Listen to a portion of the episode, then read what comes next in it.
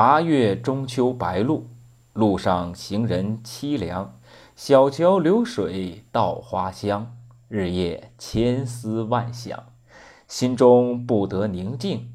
清晨早念文章，十年寒苦在书房，方显才高志广。各位朋友，大家好，今天要给大家讲的故事的名字叫做《揠苗助长》。春秋时期，宋国有一个农夫，刚种下了禾苗，他就啊非常急切的想看到收成，于是他几乎每一天都要到地里去查看禾苗的长势。可是呢，经过很多天的反复查看，他觉得禾苗一点变化都没有，顿时啊心急如焚。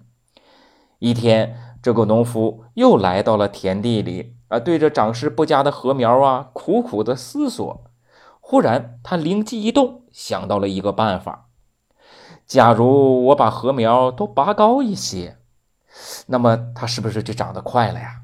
于是他想到便去做，将禾苗逐棵的都拔高了。经过啊整整一天的忙碌啊，他终于将所有的禾苗都拔高了一大截。然后拖着一身的疲惫回到家中，他兴奋地告诉家人说：“呀，哎呀，今天可累死我了！禾苗啊，在我的帮助下啊，都长高了好大一截。”农夫的儿子听闻啊，急忙地跑到田地里，结果呀，发现禾苗已经全部都枯萎了。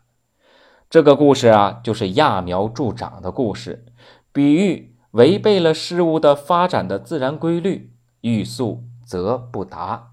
好，谢谢各位，这篇故事就讲到这里，我们下期再见。